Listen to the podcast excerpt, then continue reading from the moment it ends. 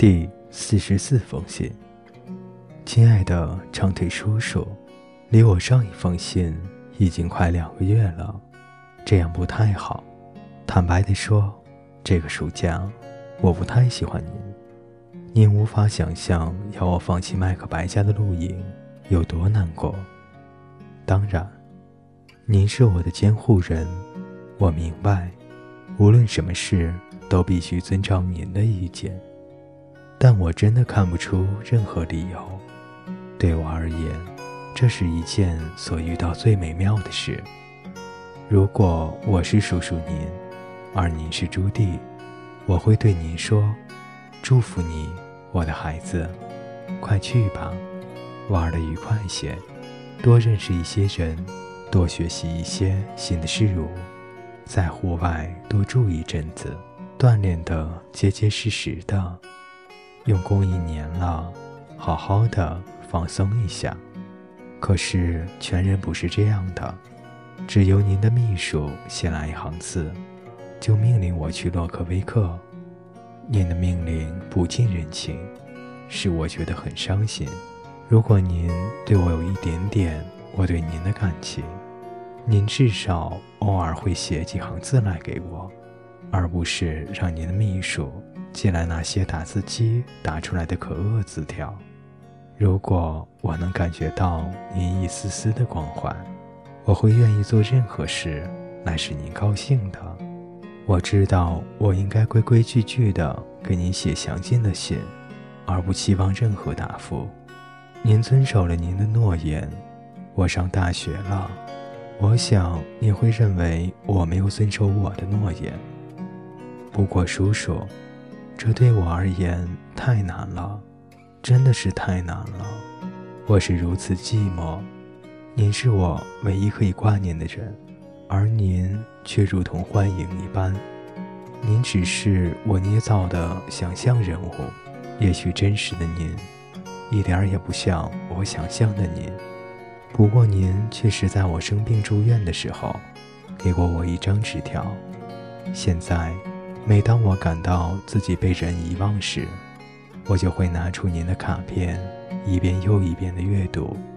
我恐怕我没有说清楚自己想表达的意思。我想要说的是，我郁郁寡欢，因为被一个专横独断、不近人情、无所不在却隐藏的上帝支配，他使我感到了伤害。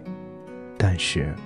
一个人能像您对我这样好，这样宽大，这样体贴，我想他如果愿意的话，他是有权做一个专横独断、不近人情、无所不在却隐藏的上帝。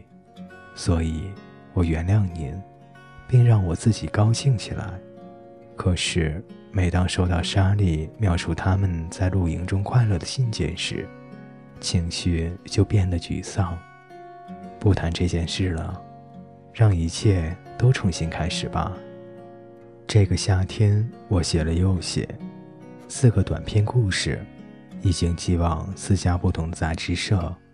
所以您瞧，我正努力地朝作家之路前进。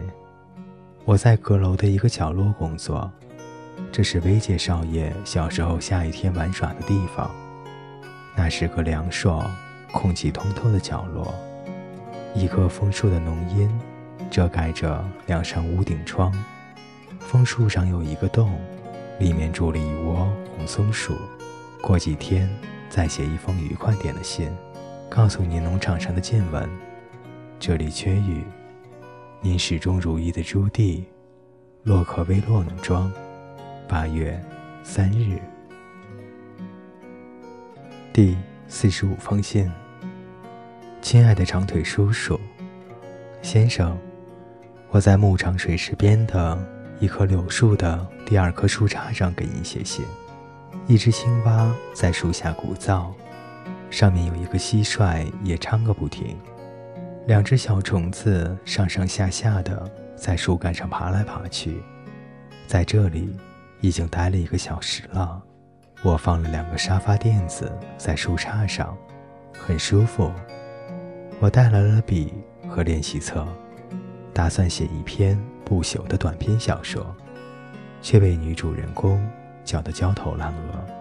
她太不听从我的安排了，只好暂时撇开她来给您写信。